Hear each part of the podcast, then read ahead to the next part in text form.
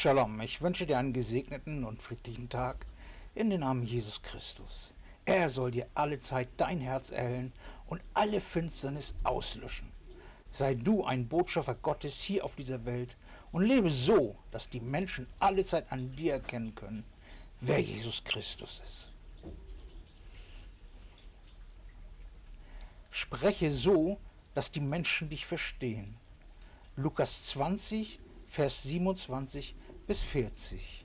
Da traten aber etliche der Sadduzäer herzu, welche behaupten, es gebe keine Auferstehung, fragten ihn und sprach, Meister, Mose hat uns vorgeschrieben, wenn jemand Bruders eine Frau hat und kinderlos stirbt, so soll dessen Bruder die Frau nehmen und seinem Bruder Nachkommenschaft erwecken. Nun waren sieben Brüder, der erste nahm eine Frau und starb kinderlos. Da nahm der zweite die Frau und starb auch kinderlos. Und der dritte nahm sie desgleichen alle sieben und hinterließen keine Kinder bei ihrem Tod. Zuletzt starb auch die Frau. Wessen Frau wird sie nun in der Auferstehung sein? Denn alle sieben haben sie zur Frau gehabt. Und Jesus antwortete ihnen, die Kinder dieser Weltzeit freien und lassen sich freien welche aber gewürdigt werden, jene Weltzeit zu erlangen und die Auferstehung von den Toten, die werden weder freien noch sich freien lassen. Denn sie können auch nicht mehr sterben, denn sie sind den Engeln gleich und Söhne Gottes, da sie Söhne der Auferstehung sind. Dass aber die Toten auferstehen, hat auch Mose angedeutet bei der Geschichte von dem Buch, wo er den Herrn nennt, den Gott Abrahams und den Gott Isaaks und den Gott Jakobs. Er ist aber nicht Gott der Toten, sondern der Lebendigen, denn ihm, in ihm leben alle. Da antworteten etliche der Schriftgelehrten und sprachen, Meister, du hast trefflich geantwortet, denn sie unterstanden sich nicht mehr, ihn etwas zu fragen. Als die von den Schriftgelehrten und Hohenpriester ausgesandten Leute endlich stille schwiegen, erschienen die Sadduzäer. Bei ihrer Frage ging es um zweierlei.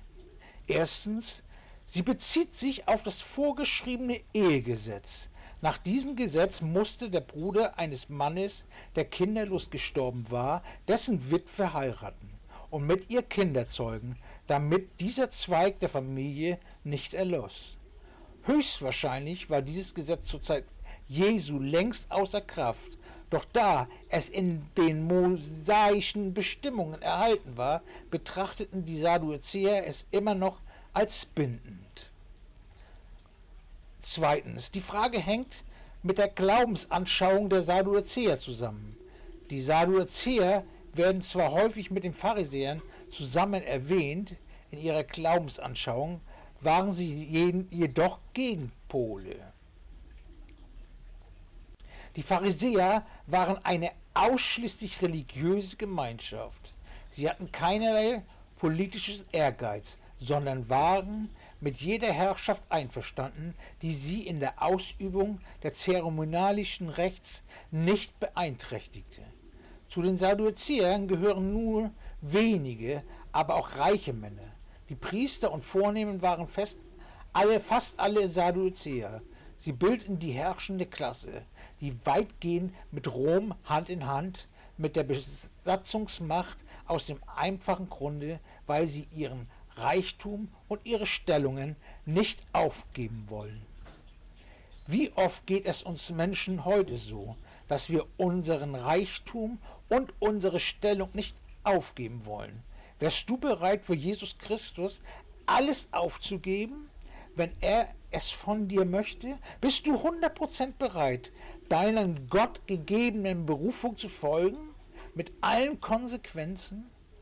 Wenn diese Konsequenzen einen vollkommenen Einschnitt in dein bisheriges Leben bedeuten, Jesus möchte, dass du ihn vollkommen nachfolgst und nicht nur ein bisschen. Er möchte dein ganzes Leben. Denke immer daran, er hat seins für dich gegeben.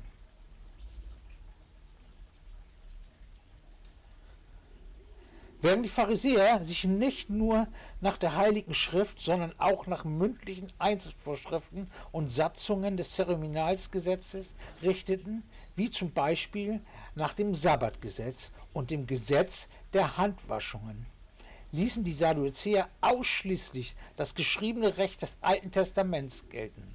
Zudem legten sie auch im Alten Testament nur auf die Gesetzesbücher Moses, nicht aber auf die prophetischen Bücher Gewicht. Auch wir Christen heutzutage suchen uns meistens nur die Sahnestücke der Bibel heraus. Alles, was kein Opfer bedeutet, empfangen wir mit offenen Armen. Allerdings, wenn wir ein Opfer bringen müssen, halten wir uns bedeckt. Jesus möchte auch ein Opfer von dir. Es ist nicht immer easy und funny auf deinem Weg. Jesus möchte dein ganzes Herz und nicht nur ein wenig davon. Gebe Jesus Christus dein ganzes Herz, lege es ihm hin.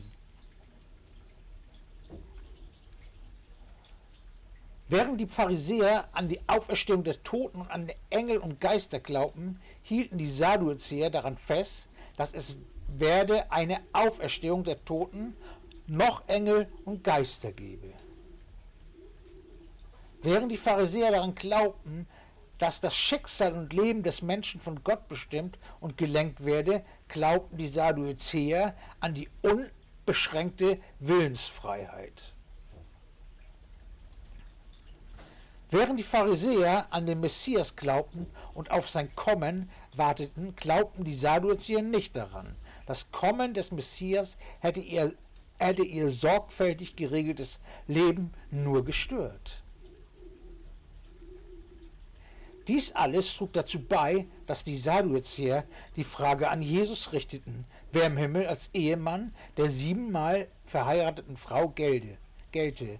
In ihren Augen machte diese Frage den Glauben an die Auferstehung des Leibes lächerlich. Jesus gab ihnen darauf eine Antwort, die eine entscheidende Wahrheit enthält. Er sagte, die Menschen dürften an den Himmel nicht in irdischen Begriffen denken. Das Leben dort werde völlig anders sein, weil die Menschen anders sein werden. Wir können uns viel unnötigen Scharfsinn ersparen und viel Herzensleid, wenn wir endlich aufhörten, darüber nachzugrübeln, wie, im Himmel, wie es im Himmel aussieht und stattdessen alles der Liebe Gottes überließen. Auch heutzutage kochen viele und starke Emotionen hoch, wenn wir darüber diskutieren, wie wir uns den Himmel und unser ewiges Leben bei Gott vorstellen. Dabei können wir uns darauf sowas von freuen, statt mühselig darüber zu diskutieren. Freue dich einfach nur darauf, was dann kommen wird. Denn das, was kommen wird, übersteigt dein komplettes Denken der Menschheit. Doch Jesus ging noch weiter. Die Sadduzäer glaubten nicht an die Auferstehung der Toten. Sie erklärten, sie könnten daran nicht glauben, weil es weder eine Mitteilung noch einen Beweis dafür in den Gesetzesbüchern gebe, von denen sie glaubten, dass Mose sie geschrieben habe. Jesus tat, wozu bislang noch kein Schriftgelehrter imstande gewesen war. Er widerlegte sie. Er wies sie darauf hin, dass Mose selbst Gott hatte sagen hören, ich bin der Gott Abrahams, der Gott Isaaks und der Gott Jakobs.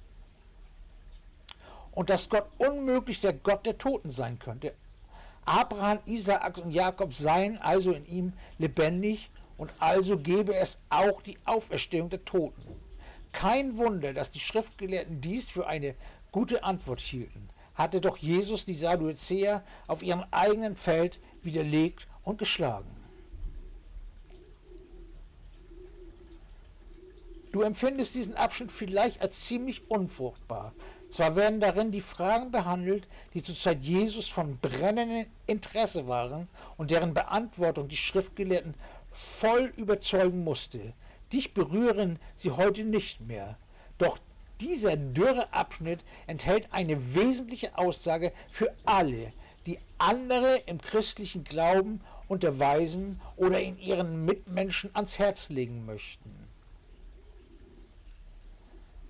Jesus führte Beweise an, die von den Menschen, mit denen er diskutierte, verstanden wurde. Er redete mit den Leuten in ihrer eigenen Sprache. Er widerlegte sie auf ihrem ureigensten Feld.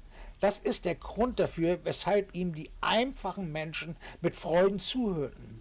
Zuweilen empfinden wir beim Lesen religiöser oder theologischer Bücher, dass alles darin Gesagte wohl richtig sein mag, dass es jedoch ganz unmöglich ist, es in dieser Form auch den theologischen Launen vorzutragen, die doch in der Welt und auch in der Kirche und Gemeinde eine überwältigende Mehrheit bilden. Jesus redete in einer Sprache, die alle verstanden, und ebenso viel verhielt es sich mit seinen Beweisgründen. Er widerlegte die Menschen mit ihren eigenen Worten, auf ihrem ureigensten Feld und mit ihren eigenen Vorstellungen. Du wirst ein umso besserer Verkündiger und Zeuge des christlichen Glaubens sein, je mehr du ihm darin nacheiferst und lernst, dich verständlich auszudrücken. Ich habe es oft genug beobachtet, wie Menschen ihre Sprache plötzlich verändern, weil sie der Meinung waren, sie müssen plötzlich in einer oberheiligen Slang mit den Leuten reden. Dadurch werden Menschen, die Jesus nicht kennen, eher von dir wegkrault, als vom Glauben angezogen werden. Du bist ein Botschafter an Jesus Stadt, um den Menschen das Evangelium zu bringen, so wie sie es verstehen, damit noch möglichst viele zum Glauben kommen. Denn Gott will nicht, dass auch nur ein Mensch verloren geht. Gottes Schutz, Segen und Frieden, euer Thorsten Thiem.